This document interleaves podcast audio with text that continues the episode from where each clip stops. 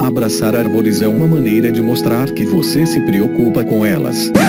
1, 2, 3, 4. Então estamos aqui, galera, com o prometido. Vocês viram aí, a gente estava lá há semanas falando né, nas redes sociais. Aí a gente anunciou no último episódio o lançamento dessa série técnica sensacional que vocês podem encontrar, ela já está disponível no site www.ip.org.br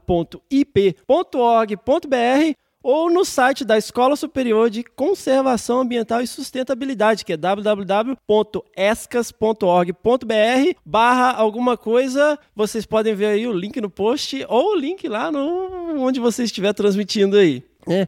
Pessoal, nessa mesa nós temos aqui pessoas incríveis, sensacionais. Infelizmente a gente não pode pôr o efeito Inception que a gente gosta de colocar no podcast como a gente faz. Eu tenho aqui comigo Ângela Pelim, que já está intimada a participar com a gente aqui do nosso podcast. Oi, Fernando. a lenda da conservação, o nosso herói Cláudio Pado, que vocês conhecem do episódio 10 e episódio 20. Bom dia, Fernando. Bom dia, pessoal. Olha aí, não se esqueça de inscrever-se, de dar, tocar o sininho e de dar o like pra gente, hein? Virou blogueirinho.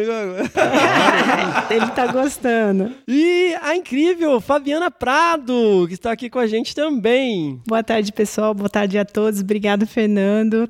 Até que enfim cheguei um pouquinho, né? Não cheguei, cheguei um pouquinho no, no Desabraçando, mas logo vou estar num programa completo, né? Não, devagarzinho a gente vai pegando no laço. É. Porque teve uma galera que a gente convidou, aí, é, não tô, não sei o quê. Agora que o negócio cresceu um pouquinho, a galera procura a gente. E a Fábio, eu chamei ela recentemente, ela falou assim: eh, pode ser. Ah.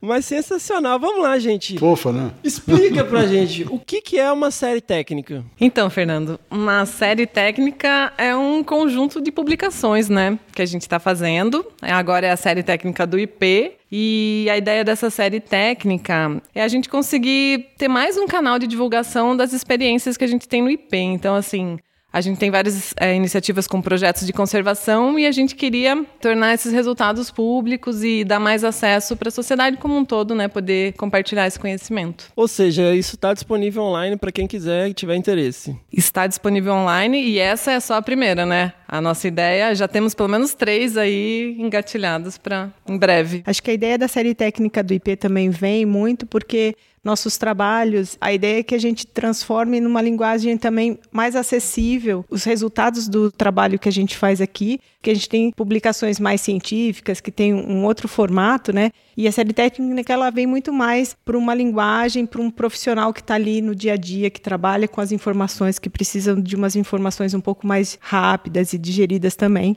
E uma forma também da gente estar tá dando publicidade aos resultados do trabalho que o IP faz, né? Sensacional! E essa primeira edição da série é sobre gestão de unidade de conservação. O que é uma unidade de conservação e por que isso é importante? É uma área que os animais e as plantas têm para chamar delas.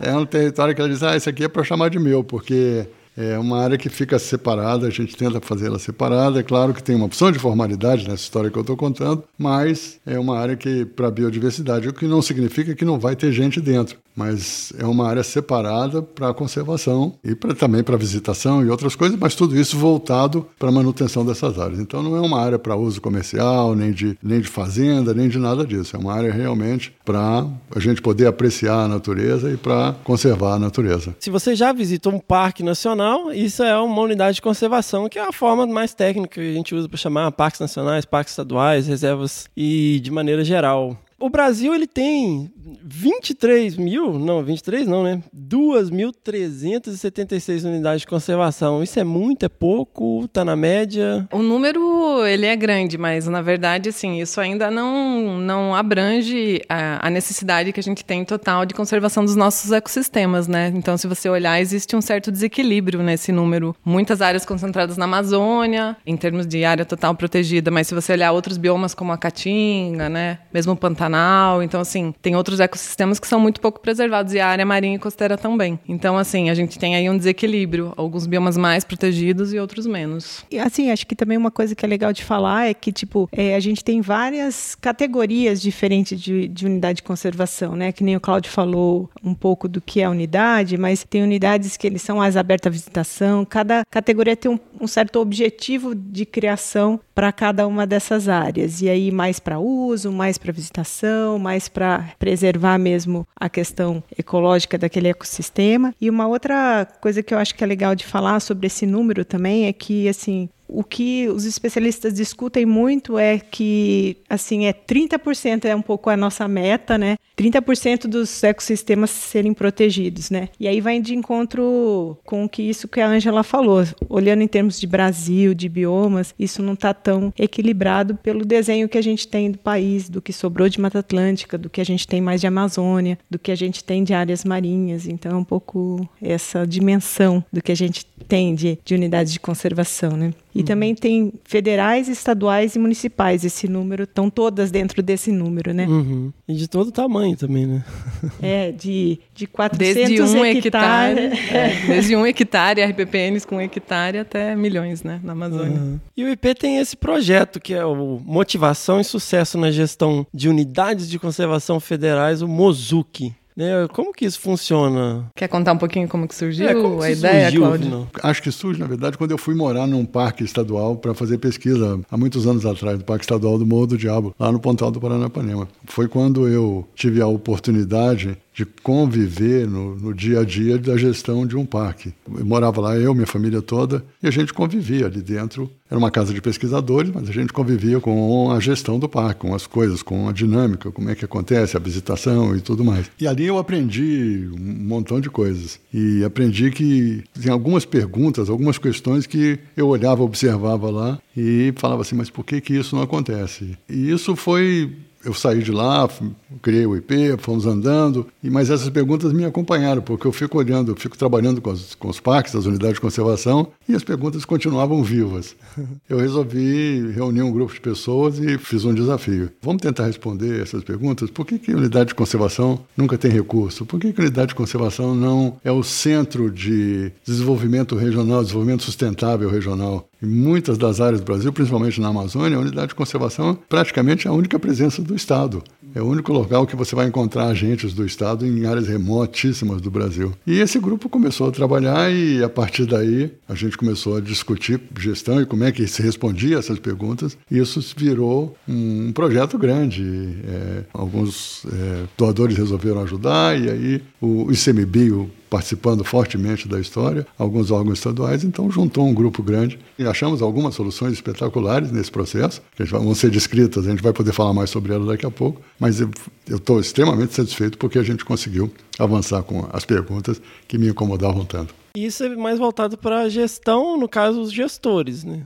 O projeto. O projeto Motivação e Sucesso na Gestão de CES. É, como que ele funciona na prática, assim? Ele foi específico para as unidades de conservação federais, né? Então a gente trabalhou com o ICMBio, que é o Instituto de Comendo de Conservação da Biodiversidade, que é o órgão que é responsável pela gestão dessas unidades. E a gente trabalhou em conjunto com essa instituição para olhar porque existem vários aspectos de gestão, né? Então, a gestão ali, essa área ali no território, como o Cláudio falou, é um espaço e tem muita interação ali no ambiente que ela tem. Então você precisa e tem muitas regras, normas e como que você gerencia tudo isso. Então isso é a gestão. Acho que o IP trabalha muito nesse sentido da gente pensar soluções, né?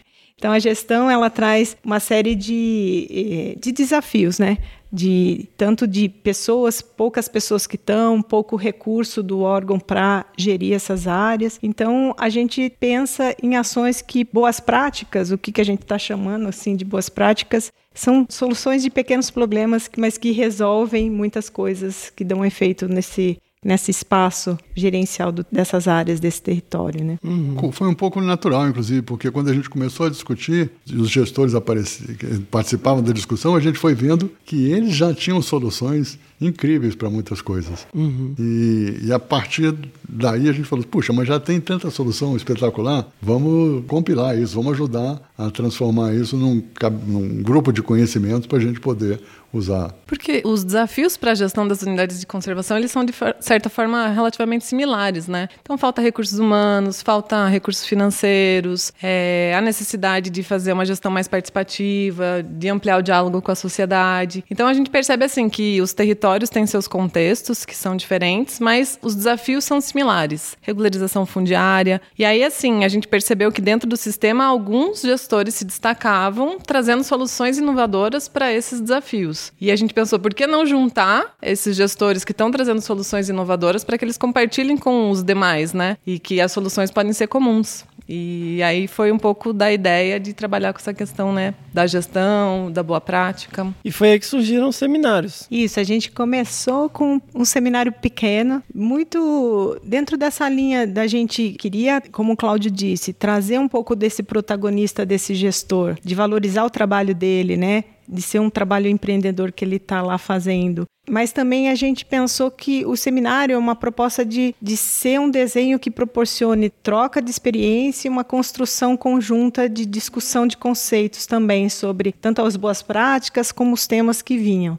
Então, a ideia do seminário era a gente selecionou, fez uma seleção junto com o ICMBio de práticas, então os gestores se inscreviam para suas boas práticas, tinha uma uhum. seleção. E aí eles vinham para um formato de seminário, mas também de troca, né? E de construção de uma discussão com alguns encaminhamentos. Isso eu acho que é, é bacana de falar também, porque não ficava só no espaço da discussão. Então a gente também pensou em, em ações que poderiam ser internalizadas dentro do próprio ICMBio, né? E, e fora também, para os outros gestores dos estaduais, municipais, porque do momento em que isso se transforma num, num grupo de conhecimentos organizado, todo mundo pode usar, pra, serve para todo mundo. Uhum. E aí vocês identificaram 140 boas práticas, né, que vocês dividiram em temas. E eu achei legal. A aproximação com a sociedade foi um dos temas mais recorrentes que vocês encontraram.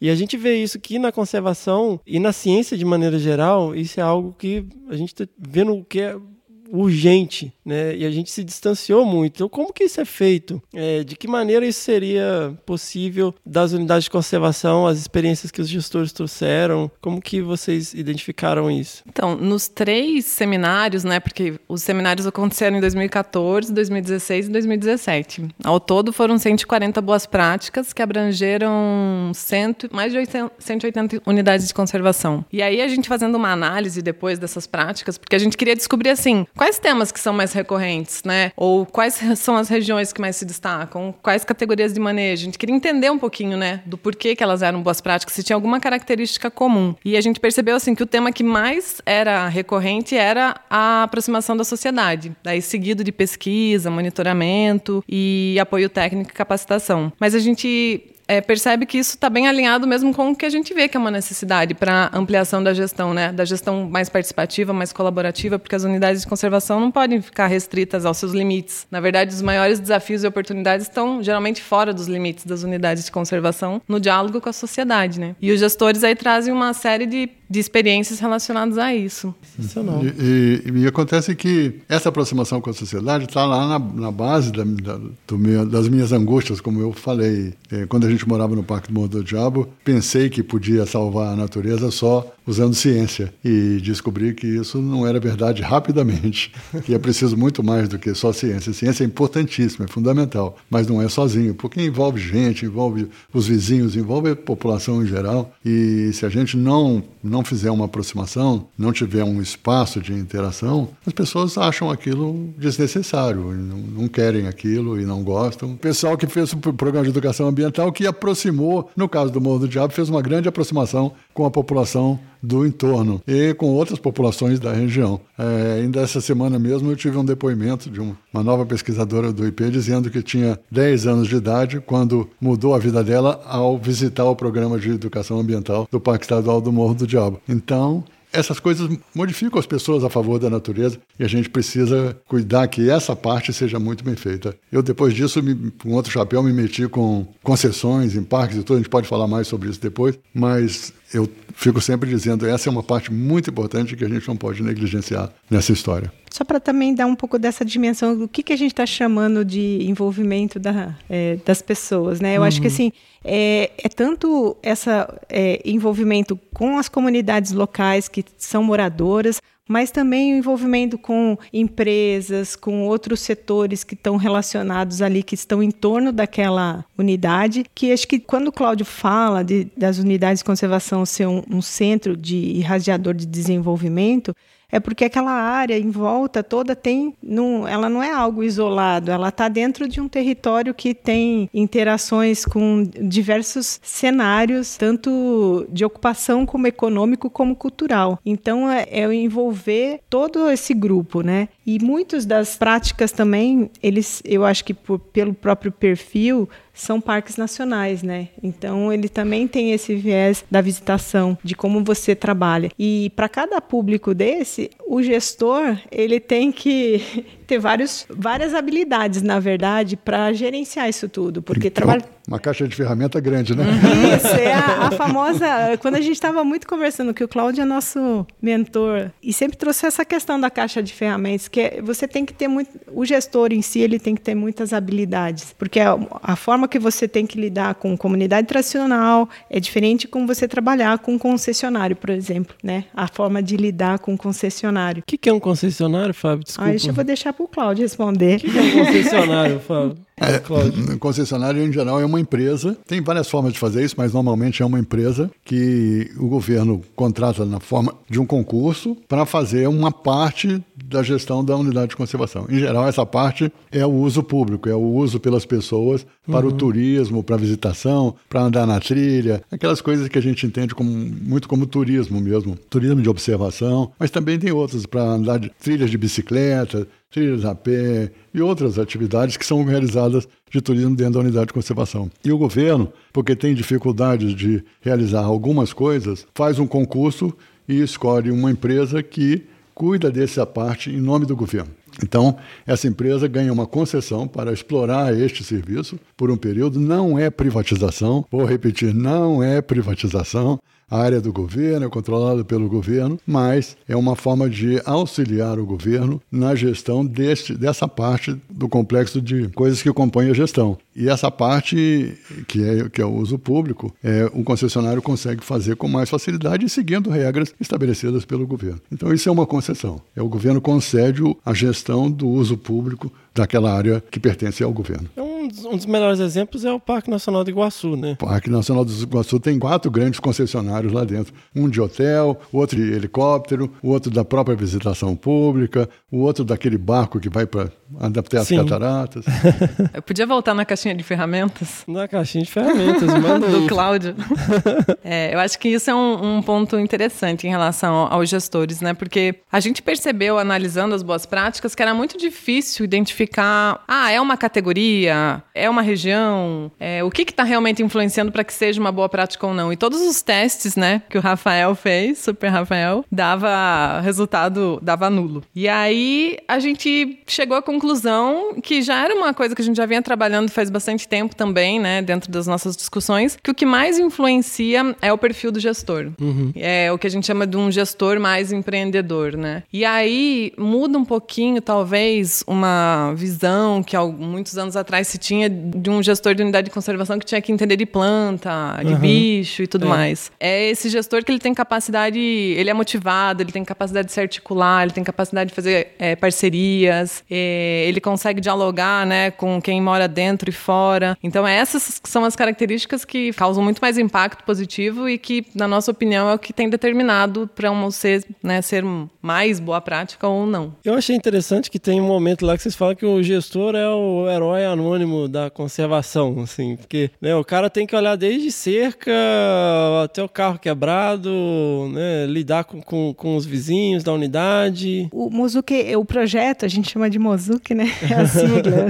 Mas a ideia era, com as boas práticas também, é, é, tanto de, de a gente observar o que tinha, mas também de valorizar esse profissional. Eu acho que é muito importante, porque o que, que a gente está chamando de gestor também, né? O gestor é o, funcionário público que é designado para responder pela gerência daquela unidade, né? Então, normalmente no serviço público você não tem muito essa valorização é, profissional de do, se você fez, se está melhor ou não, né? Uhum. Então, isso é muito importante. Acho que não só no serviço público, mas todo profissional ele ele se, também se motiva com o seu trabalho valorizado, né? Então, a forma de de também trazer um pouco isso para essa. A gente gosta sempre de inovar, né? O IP.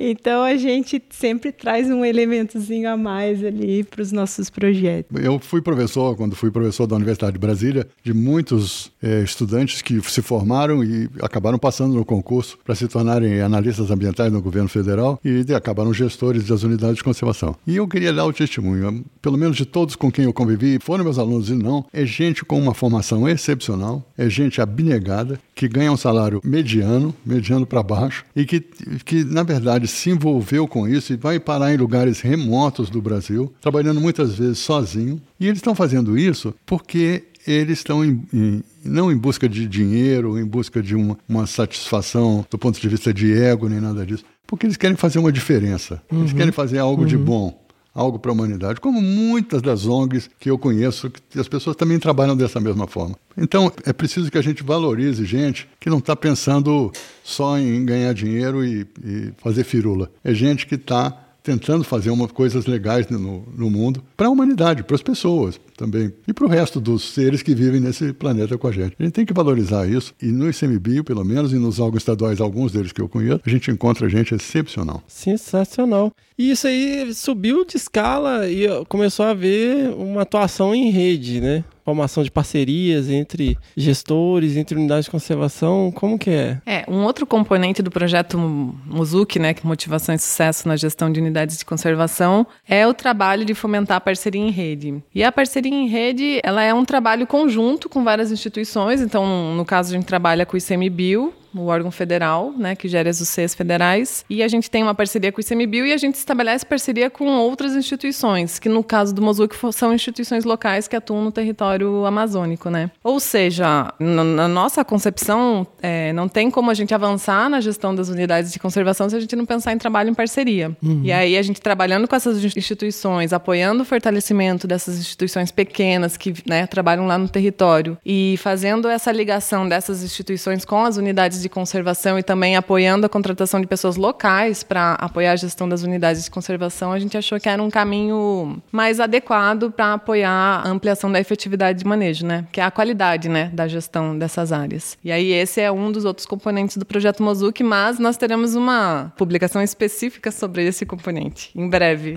Na série técnica? Na série técnica. Olha aí, já está encaminhado, então. E qual que é a receptividade, assim, quando vocês chegam para conversar com o gestor, né? Como que é essa abordagem, assim? Descreva um dia do projeto chegando numa unidade de conservação.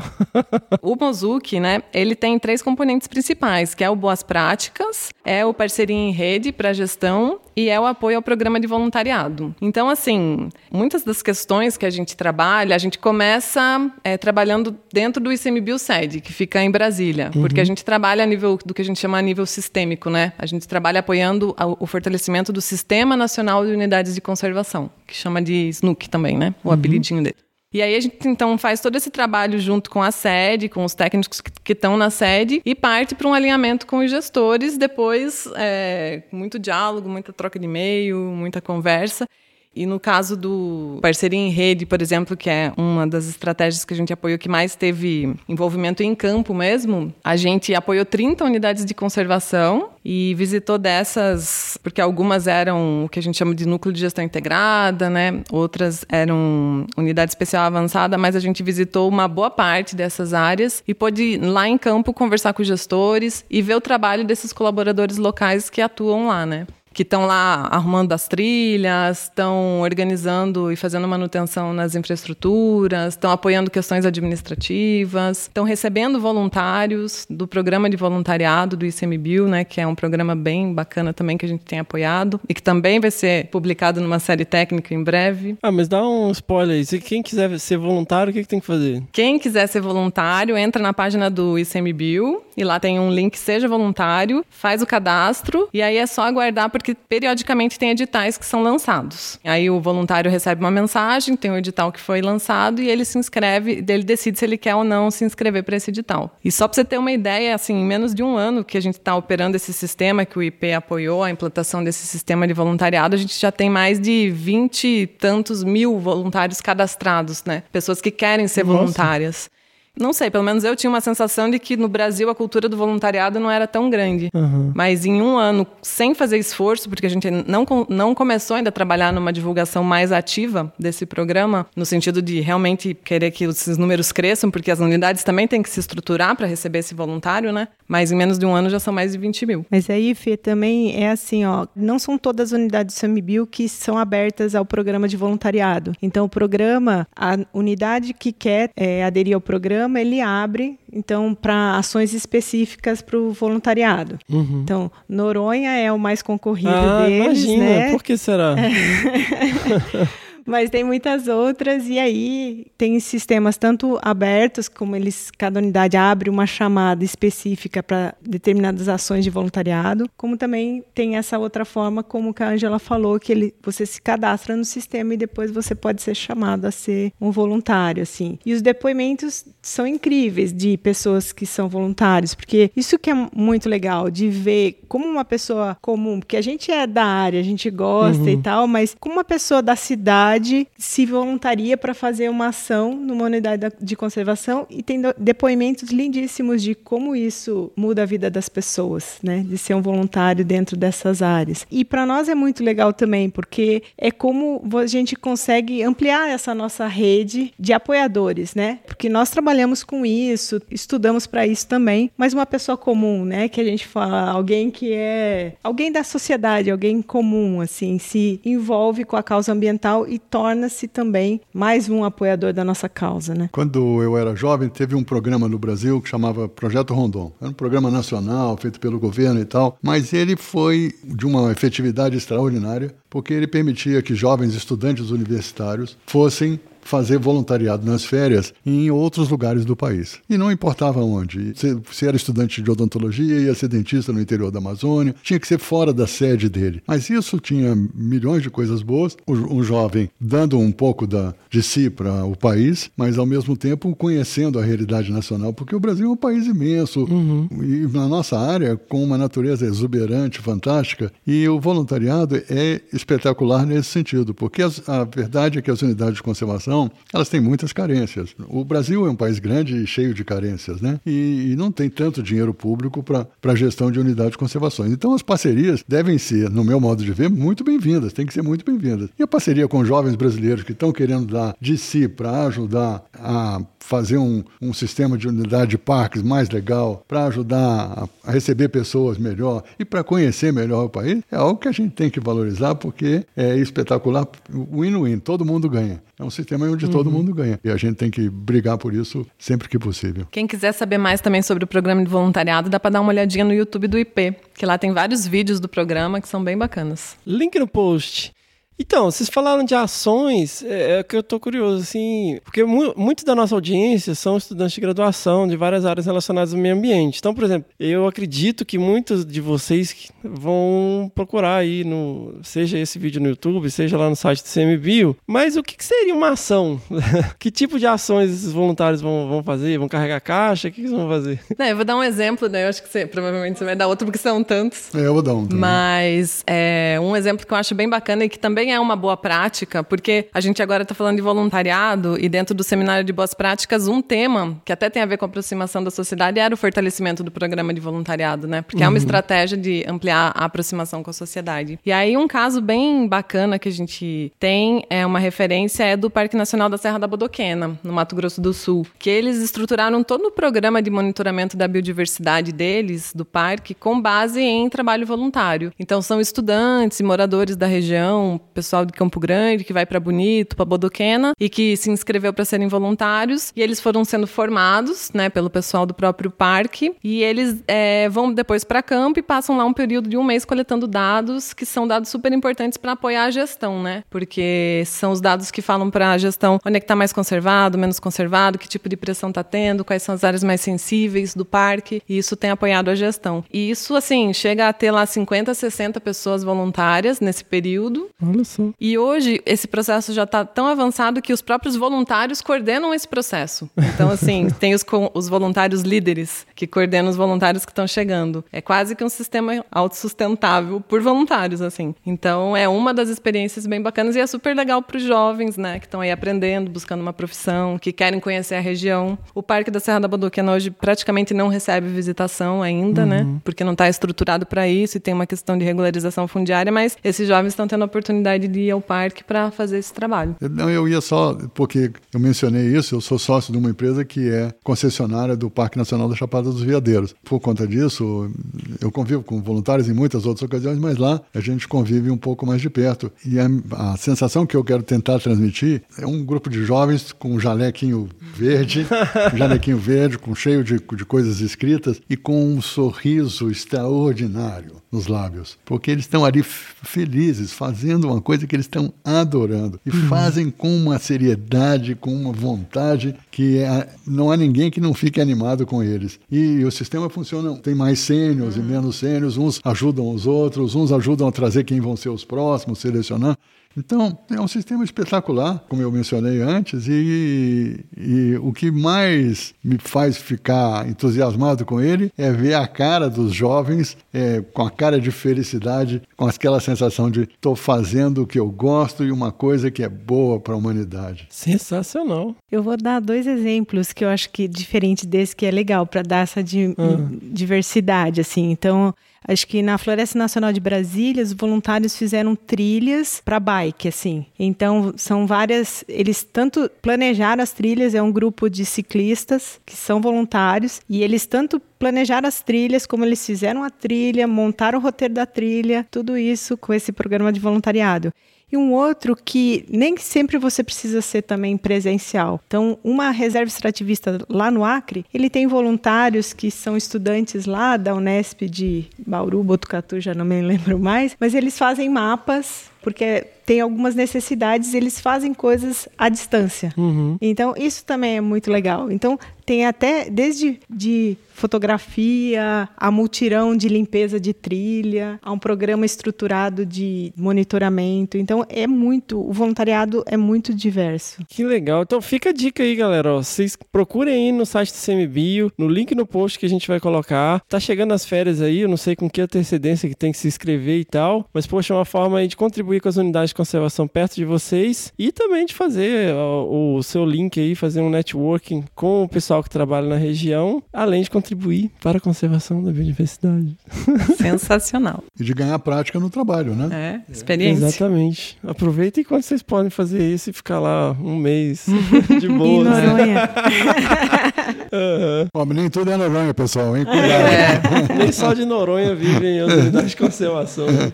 Pode ser no Parque Municipal da sua cidade também. É, então, a gente fez um episódio agora sobre os bichos feios, né? Não dá pra todo mundo ser panda, né? É. Não, não. Tá. Mas todos merecem a nossa consideração, né? É, é. Viva a diversidade, né? É. Olha aí. Então, essas seriam as principais aproximações: é contato com as ONGs locais, com as comunidades tradicionais, o monitoramento da biodiversidade e esses programas de voluntariado. Né? Tem alguma coisa que estou esquecendo? É, assim, eu acho que aí quando a gente estava analisando as boas práticas, né, voltando a olhar para os dados dos seminários, a gente percebeu, é, então, que um elemento que se destacava e que chamava atenção para a gente era o perfil do gestor, mas que o outro elemento que se destacava era que mais de 90% das boas práticas elas eram realizadas com parceiros. Uhum. Então, assim, a gente entende que o trabalho em parceria é fundamental e que não tem como avançar na gestão sem isso, né? E as parcerias aí são. A gente classificou como parcerias uma diversidade de situações. Então, em alguns momentos, eram unidades de conservação parceiras de outras unidades de conservação. É, em outro momento, com terras indígenas, com outras organizações não governamentais da sociedade civil, com empresas locais, com o próprio governo, outras esferas, então o ICMBio se associando com prefeituras ou com o Estado. É, teve todo um leque assim, de, né, de diversidade de, de, possibilidades que a gente chamou de parceiros. Com ONGs, né? Com outras ONGs, é. além de nós, outras. com outras ONGs. Então, isso é um ponto que se destaca bastante. Assim. Muito raro você conseguir ver uma, uma, a gestão se destacar se ela não tiver essa habilidade de fazer parcerias. Então, uma coisa que o Claudio mencionou sobre a questão, de maneira geral, a gente percebe que os, os gestores têm uma formação excelente. Mas, no passado, uma coisa, aí vai, né, minha, uma percepção muito pessoal, eu queria que vocês comentassem. Justamente por ter, às vezes, uma formação, o cara fez mestrado, doutorado e passou no concurso, e ele está ali numa função administrativa, o que pode ser extremamente frustrante, né, porque, de repente, o cara trabalhava com entomologia, e aí ele está lá tendo que lidar com o agricultor do lado que tacou fogo, que tem o problema com cerca e gado entrando dentro da unidade de conservação e tal.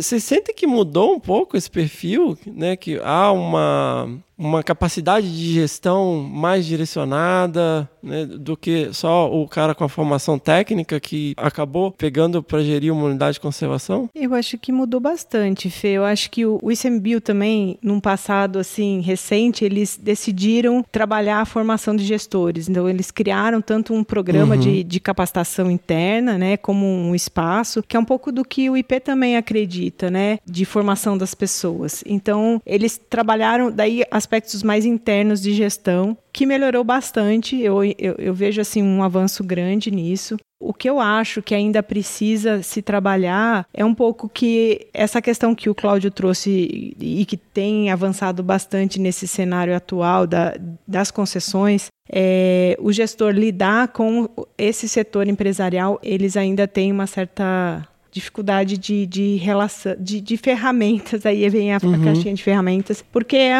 é, é um pouco diferente, eu acho, e de enxergar essa relação. Até eles estão se descobrindo, porque está aumentando agora. É, são, a gente tinha poucas concessões no país, né? E agora está se abrindo mais, e eles estão fazendo um esforço grande para isso. E, e aí eu acho que é algo que eles precisam se avançar um pouquinho nesse sentido, mas eu acho que já melhorou muito.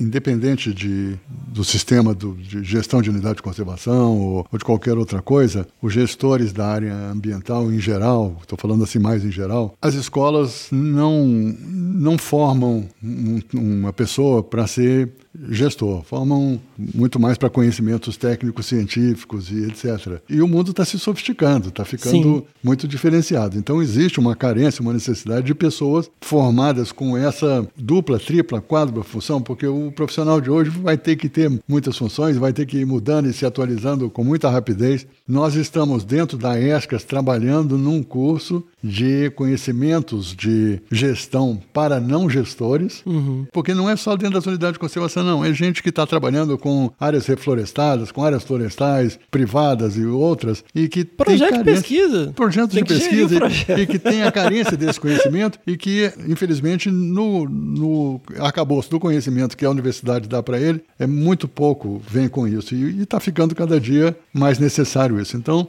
nós estamos tentando ver em breve um curso disso. Prestem, aqueles que quiserem podem começar a prestar atenção. Está sendo ensaiado e programado com várias pessoas que têm essa vivência e para ver o que, que é o conteúdo melhor. E eu acho que tem essa, essa necessidade mesmo, e o, o ICMBio é, suplantou, mas, por exemplo, com as concessões, o gestor tem que entender de contratos, tem que entender de uma opção de coisas que não aconteciam no passado. Uhum. Então, é a própria evolução das funções que torna essa necessidade real. E assim, a gente está falando do gestor, mas a gente também precisa que as instituições estejam preparadas para fazer parceria, né? Uhum. Às vezes são, às vezes algumas questões fogem do âmbito do gestor. Então, assim, a gente tem que ter todo um arcabouço jurídico, de regras e de orientações para que esses gestores se sintam confortáveis e seguros ao estabelecerem as parcerias, né? Saber qual é o limite do parceiro, qual é o limite do gestor, como é que você administra esse dia a dia. Tem que ter uma relação de confiança, né? Quando você está trabalhando com parcerias, e aí o Cláudio estava citando a questão das concessões, mas qualquer tipo de parceria, uma, uhum. uma parceria com a prefeitura, com o Estado, com outra ONG. É, então, assim, tem que ser é, algo oficial, com as regras claras, mas também com a flexibilidade que permite que você trabalhe com um parceiro, que você confie no seu parceiro, que você respeite o seu parceiro que você construa uma relação mesmo ao longo do tempo, né? Parte, eu acho que o gestor tem que estar preparado para suprir e parte a instituição tem que fornecer, né, um arcabouço para esse gestor. Eu acho que as duas questões estão evoluindo, mas a gente tem ainda bastante para avançar. Bom, antes da gente ir para as perguntas, por que esse formato? Vocês é, escolheram esse formato de série técnica porque é um, algo mais acessível, tem informações mais diretas, mais relevantes, é fácil de disponibilizar. Como que foi a elaboração e por que escolher esse tipo de, esse eu, tipo de eu achei que você publicação? estava perguntando por que o formato de mesa redonda, porque a nossa mesa redonda é em L, né? Não, não é, L. É, brincadeira, brincadeira, pessoal. Eu acho assim que você pode perguntar por que o formato da série técnica e por que que a gente está aqui hoje também, né? As duas perguntas são válidas. Vamos lá, já que você perguntou, fala aí. Já que eu perguntei, respondo então, né? Mas eu acho que a série técnica é um pouco disso, de traduzir um pouco do conhecimento, da pesquisa e das questões técnicas dos, dos projetos que a gente vivencia para a sociedade, para que eles possam ser mais divulgados, socializados. Às vezes a gente publica na forma de artigos científicos e é algo bem restrito, né? Tem até pesquisas, eu não sei quantas pessoas que leem um artigo aí, né? Esses artigos científicos, né? Às vezes você publica todo um esforço para atingir meia dúzia de pessoas, né? E a gente acha que série técnica vai chegar mais especificamente ao público que a gente também tem trabalhado para fortalecer, que são os gestores de áreas protegidas, são os profissionais de ONGs, técnicos de prefeituras do estado que trabalham com o meio ambiente, enfim, a gente acha que essa é uma linguagem que eles vão compreender melhor e ela é mais amistosa. Não, e funcionários técnicos das empresas que atuam na área de, de meio ambiente, e é muita gente nessa, nesse setor. ela vai de encontro a essa essa questão que eles colocaram de que a gente as instituições também precisam aprender a trabalhar em parceria, né? Então ele é um compilado e assim é um compilado muito bom porque tem poucas publicações que concentram um número tão grande de casos. A gente tem 140 casos, né? De exemplos de ações em áreas protegidas. Então assim é um, um leque bem diversificado para um profissional, assim, para esse perfil de profissional que a gente está falando aqui, né? De quem está ali nas instituições. Então, ele, ele sai um pouco dessa questão mais de pesquisa, de, de um formato mais de pesquisa, e para um formato mais de ação, mais de formação profissional dentro desse escopo que a gente quer fortalecer, que é um pouco a nossa diretriz de trabalhar esses diversos atores para eles trabalhar de forma integrada. Esse é o nosso o nosso objetivo maior também assim com os projetos. E eu acho também que vale comentar que parte desse conteúdo que está na série técnica, não todo o conteúdo, mas parte também está numa plataforma. A gente tem feito um esforço para tornar cada vez mais disponível as informações que a gente está gerando, né? Então tá numa plataforma que a gente chama de Story Maps, Olha, que foi que um legal. profissional que fez, eu não lembro o nome dele, acho Olha que aí, quem será? Fernando Lima, parece. então, Link no Não aquele post. Fernando Lima, né? não, que- E tá lindo, viu, e tá gente? lá, então dá pra clicar, ver o mapa, aí você vê, porque na revista, né, papel. Aliás, não é papel porque Não não, é vai papel ser mais, né? publicado, é tela. Mas no, no Story Maps você consegue clicar, ver onde é que tá a unidade, onde é que tá a boa prática. E, e tem um comitê editorialzinho, não muito grande, mas que está fazendo uma seleção boa de conteúdo que vai ficar espetacular. Mas a questão, é, dá pra baixar no celular e ler no WhatsApp, mandar no WhatsApp pra galera? O Story Maps? Não, o, a série técnica. Dá, A deve série dar, né? técnica. Ah, vai dar, sim. Tem que é, dar. então. Ah, a gente tem que fazer essa campanha. Vamos compartilhar coisa boa aí pelo WhatsApp. Notícia boa, né? E se Menos vem, se não e vem, mais galera, técnica. Dá o feedback pra gente, dizendo que não está funcionando no- nos, nos veículos móveis, que a gente vai dar um jeito nisso. Estamos É, é sempre legal. em aperfeiçoamento.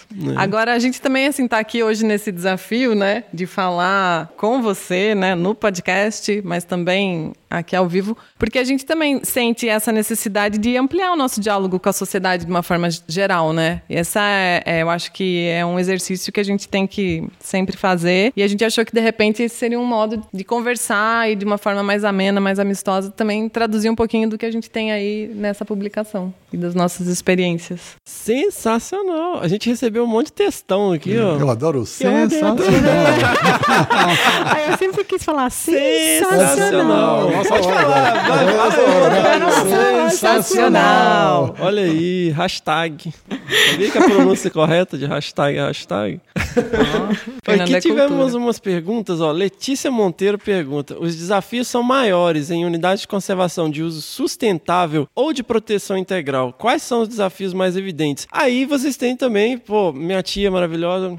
Tia Lé tá lá no Itaú, mas ela vai ouvir esse episódio quando ele for online. O que, que é um moceiro de uso sustentável e um moceiro de proteção integral? É, unidade de conservação de proteção integral são aquelas unidades de conservação onde, digamos assim, você não pode retirar nada da unidade. Você pode ir lá e tirar fotos, né? Passear, conhecer. Ela é feita para conservar a biodiversidade, pesquisa, educação ambiental. As unidades de conservação de uso sustentável, elas são menos restritivas. Elas também são super importantes, né? Fazem parte desse nosso sistema, que o sistema né, tem 12 unidades de conserva 12 categorias de unidades de conservação, mas são áreas onde pode ter algum tipo de uso econômico, dependendo da categoria pode ter extração de madeira, dependendo pode ter, né, por exemplo, as reservas extrativistas, reservas de desenvolvimento sustentável pode ter extrativismo de algum modo. Então, ou temos as APAs, né, que são grandes unidades territoriais que às vezes pode ter uma cidade dentro. O que, que é APA mesmo? Área de proteção ambiental. Oh, Não, e segue um plano de manejo. Tem as unidades de conservação, seja de que categoria for, tem um plano de manejo que é apropriado para aquela categoria e o gestor e a gestão é feita baseada num plano, E como qualquer outra atividade deve ser. E é essa pergunta muito legal, porque quando a gente fala de boas práticas, a gente está falando em re- resoluções de conflitos. São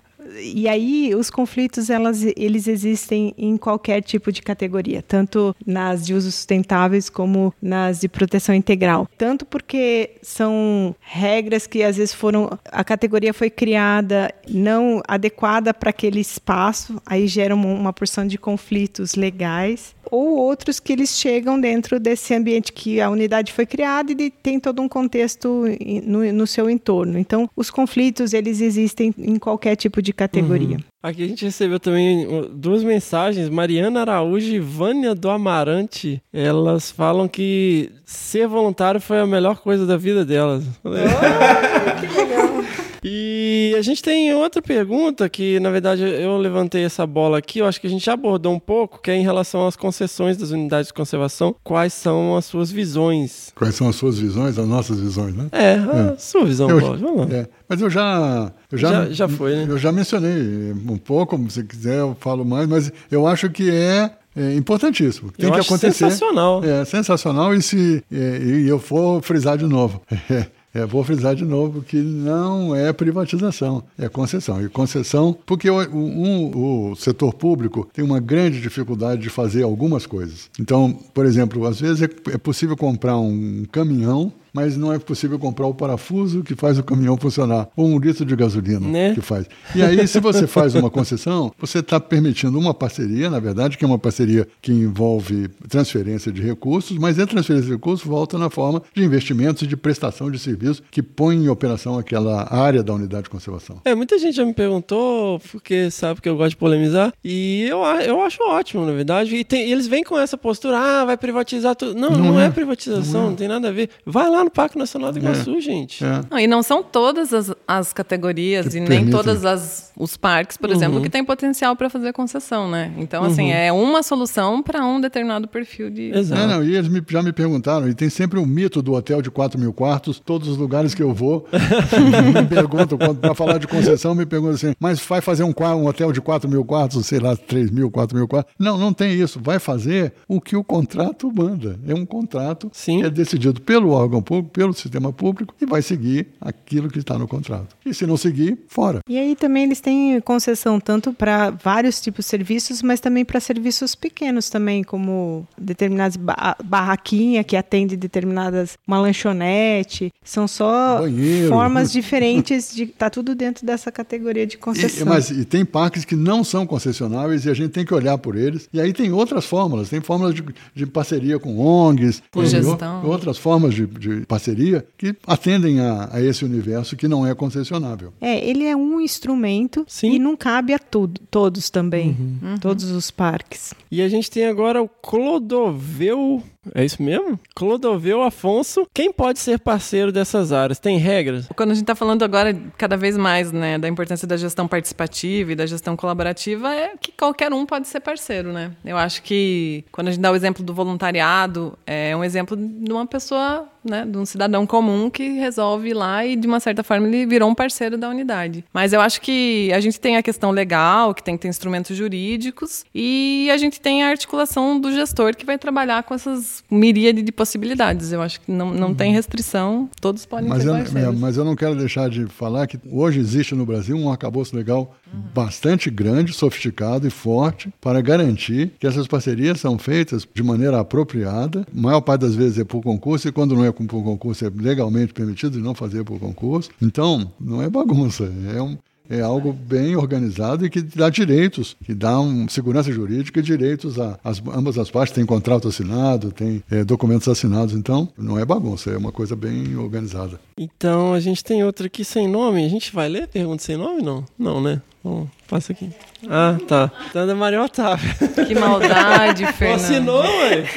Como vocês veem a utilidade das ferramentas de avaliação de efetividade de manejo e gestão de UCs, como RAPAN e outras? Os gestores fazem manejo adaptativo baseado nessas avaliações? Então, a gente tem uma, uma série de ferramentas de avaliação da efetividade de manejo, né? Eu fiz meu doutorado com avaliação de efetividade de manejo de RBPNs e eu fiz uma análise de todas as ferramentas que tinham disponíveis na época, selecionei uma e tive que adaptar para o contexto da categoria. Mas a gente tem que ver assim que existem ferramentas que dão respostas mais a nível do sistema, né? O, Rapan é um exemplo. Então, quando você olha o, o trabalho que é feito pelo Rapan para avaliar a efetividade de gestão das áreas protegidas, a gente tem que entender que eles estão fazendo isso em uma quantidade de áreas muito grande e eles querem saber as tendências, né? As principais características. Então, como é que está o Brasil comparando com outras, né, outros países do mundo? Então, é uma ferramenta muito para acompanhar assim a nível do sistema de uma forma um pouco mais genérica mas hoje a gente já tem ferramentas que são um pouco mais específicas e elas dão resultados um pouco melhores para apoiar a gestão adaptativa, como é o caso do Sanji, né, que foi desenvolvido pelo próprio ICMBio e que fala um pouco, assim, é, agrega um pouco dos padrões abertos para conservação, mas ele traz é, elementos mais específicos e direcionados para que o gestor utilize as respostas para apoiar na gestão das unidades de conservação. É bem mais técnico e específico. Agora eu fui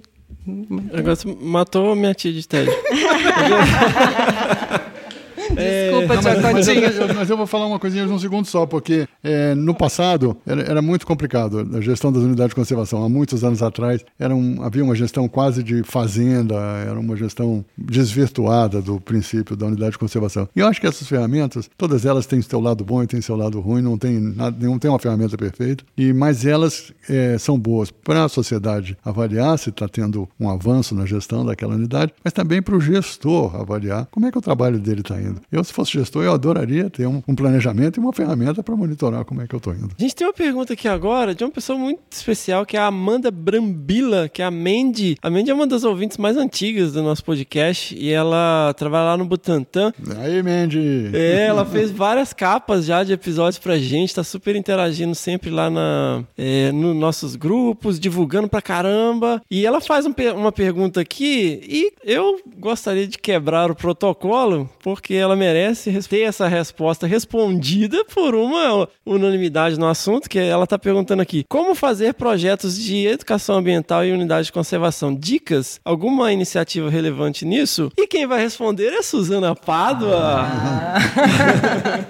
Muito obrigada, Amanda, pela pergunta. Eu acho que cada unidade de conservação tem um perfil de pessoas que vive à sua volta. E é muito importante a gente fazer o dever de casa antes, saber que nível de, de, de pessoas, o que, que elas se interessam de fato. Mas quando a gente deu cursos de para gestores de unidade de conservação na Amazônia, que foram 22 versões do curso, a mensagem que eu deixei para eles, que eu tentava deixar, é se você não envolver as pessoas ao redor da unidade, dificilmente você vai ter a proteção dessas unidades. E a razão é muito simples. As pessoas, muitas vezes, elas são alijadas do processo de qualquer envolvimento com aquelas áreas. Elas foram proibidas de entrar, tudo se tornou proibido, às vezes, de uma hora para outra. Então, não pode tirar madeira, não pode pescar, não pode nada. Elas foram alijadas de, uma, de um processo de uso ou de mesmo ajuda de proteção quando elas fazem parte daquela realidade. Né? Então, na Amazônia isso é muito comum, mas em outras partes do Brasil e de outros biomas também. É, nós temos vários exemplos de educação ambiental com as comunidades e que deram muito certo, mas sempre fazendo o dever de casa antes, sabe? Quem são as pessoas, qual é o nível educacional, quais são os interesses, etc.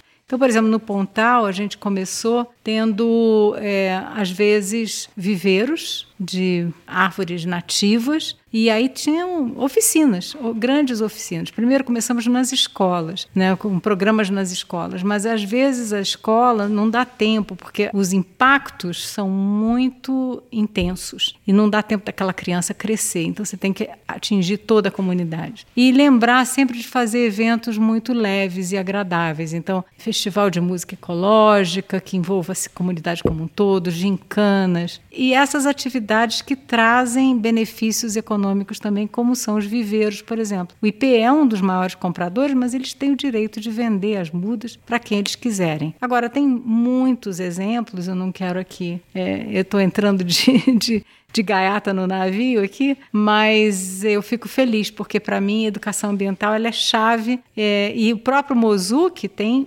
N exemplos de é, envolvimento das comunidades locais. Aliás, a base do Mozuki e de outros projetos que a gente está desenvolvendo na Amazônia é esse envolvimento. Então, depois, se você quiser, é, entre em contato, que eu tenho o maior prazer de colocar você em, em, contato com as pessoas do IP e você saber um pouquinho mais. E obrigada pelo seu apoio. Sensacional! Manda beijo pra Mandy, todo mundo. Um beijo, beijo. Mandy. Posso completar só uma, duas vai coisinhas lá, que eu acho que são importantes? Uma delas é que se você não for da gestão oficial da unidade de conservação, um passo inicial é fazer uma parceria, um bom acordo com o gestor da unidade de conservação. Isso é importante. Eu também quero falar um pouquinho para a é. Amanda. Uma ah, coisa. Não, mas eu quero dizer mais uma coisinha. Não, fala aí, É que para fazer um bom programa de educação ambiental, as pessoas ficam achando, ah, precisa ter recurso, precisa ter recurso. Não precisa ter recurso. Dá para fazer muita coisa com pouquíssimo recurso e nós somos testemunha disso. Nós começamos com voluntariado, com jovens estudantes da região que trabalhavam como voluntários e isso foi do zero a 20 mil visitantes em dois anos. Então, com, praticamente nenhum recurso, dá para fazer muita coisa. É, o nosso podcast ele é um projeto de educação ambiental. Ele é inapropriado para menores de 18 anos, mas. E 16, mas não mas... deixa de ser, né? Mas eu também queria contar para Amanda um pouquinho do Encontro de Saberes, que é um, algo que a gente está trabalhando ah, muito legal, muito legal muito dentro legal. do projeto Monitoramento da Biodiversidade. Daí eu não sei aí se dá para pôr os links aí, mas eu acho que. Link no post. É, link no post, mas, Amanda, é um formato que a gente tem trazido de como devolver as informações de pesquisa para uma linguagem bem para a comunidade. No caso da gente, a gente está trabalhando na Amazônia, né? Mas num formato super legal e construído sempre em parcerias, né? Que é nosso então, mas é algo que é bacana, eu acho que vale a pena você dar uma olhada, é bem legal, né, Fê? O Fê episódio também participou. Dois, episódio 2 do Desabraçando, entrevista com a maravilhosa Cristina Toffoli, que aqui está. Ela fala bastante do monitoramento. E nessa época eu ainda não tinha envolvimento tão direto com o projeto e realmente, assim, eu, eu era um pouco cético as primeiras vezes que eu ouvi falar né, de, desse retorno, porque todo mundo fala que faz divulgação científica, que faz desenvolvimento sustentável, educação ambiental, é muito fácil, né? E essa coisa da, da Citizen Science, né, da ciência cidadã. E quando eu participei do, do CCAC, né, do Encontro de Saberes, eu fiquei muito impressionado, porque as pessoas que estavam envolvidas, elas realmente sabiam do que, que se tratava o monitoramento, do que, que se tratava o projeto. Aquilo era uma devolutiva real, né? Não era uma coisa só, é, a gente vai lá, mostra um monte de gráfico, a pessoa fica olhando para aquilo, não sabe muito bem o que, que é. Assina a lista de presença. Assina a lista de presença, ó, tivemos a participação de 50 pessoas, mas pô, mas você olha no olho das pessoas e sabe, cara, ele realmente, ele, ele tá envolvido, ele sabe, ele entende a importância disso, é muito legal ver isso. E a ideia de você construir junto, né, porque Sim. muitos, você vai lá e fala assim, ó, é isso daqui, é assim, porque eu tô, minha pesquisa é assim, assim, e você acha que o outro é só um. Só vai receber isso e tá tudo certo. E às vezes eles já têm Aham. um conhecimento também, como você constrói Sim, esse, sim. isso junto, né? Porque senão a gente vai lá e só literalmente vomita informação para ele e ele não retém nada, na é, verdade. não é aquela coisa, ah, vou, vou- te treinar para coletar dado pra gente, né? Isso, É- É uma exatamente. construção Mão dupla. Mão de dupla. mão dupla, exato. Antes da gente encerrar, só tem mais uma pergunta aqui que eu acho que é bem legal é, em relação à série técnica, que fala o seguinte. A série técnica será aberta para submissão de trabalhos por qualquer pesquisador ou será restrita a pesquisadores do IP? Como faço para saber se um artigo que pretendo submeter está de acordo com as linhas e o conteúdo da revista? Num primeiro momento, a ideia da série técnica é ser um veículo de divulgação das experiências do IP e também dos alunos do mestrado, né, e da ESCAS, que fazem os trabalhos aqui no mestrado profissional e também é um veículo para eles publicarem os resultados das dissertações e dos trabalhos de conclusão de curso. Mas fica aí a provocação, né, porque a gente gosta de, a gente de gosta de inovar, né? desafio. Quem sabe aí rola a revista científica do IP. Vocês que estão ouvindo, ou seus amigos, passem adiante. O IP tem um mestrado extraordinário, onde vão poder ver todas essas coisas. Tem essa, essa nova versão que está aberta a inscrição agora. A inscrição está aberta e tem 10 bolsas.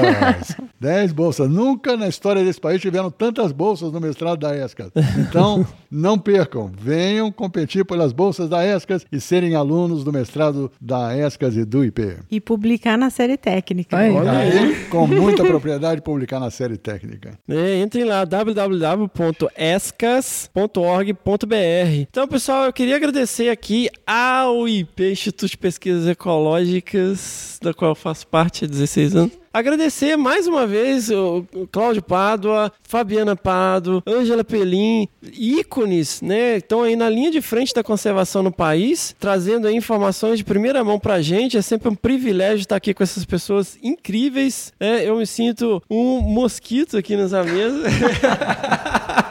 Até Mas vamos que vamos. Se vocês estiverem aí em encaminhamentos finais, agradecemos a todos que não traíram o movimento e acompanharam a nossa live aí no YouTube. Diz aí, dona Ângela Perim. Eu quero agradecer essa oportunidade de estar aqui conversando com você, Fernando, com você, Cláudio e Fabiana, e né, com o pessoal que está assistindo e que vai nos escutar no Desabraçando. E convidar vocês, então, para desfrutar aí da série técnica. E vem aí novas edições, fiquem ligados que a gente vai divulgar e a gente está fazendo para vocês. E a gente também espera feedbacks e, e vão contando para a gente se estão gostando. Sensacional. Fala lá, Cláudio. Tá bom, não, eu queria também agradecer a todos, a- aos membros da mesa, aos que estão aqui e falar novamente para todos que estão nos ouvindo para não traírem o movimento, porque o movimento é fundamental e mais do que nunca estamos precisando de um movimento forte. Então, fiquem conosco, não traiam o movimento, estejam juntos, porque nós vamos longe. Fabiana Prado. Obrigada a todos e acho que foi uma experiência super legal de estar aqui compartilhando com todo mundo um, um pouquinho do nosso, do nosso trabalho e que seja útil, né? E deem feedbacks pra gente, porque a gente adora desafios, né, Ângela? Isso aí. Adoramos fazer coisas. É, obrigado, Fê, por estar aqui também, de estar no Desabraçando também. Obrigada. Sensacional. Fechou? Beijo. Beijo. Sensacional. Sensacional!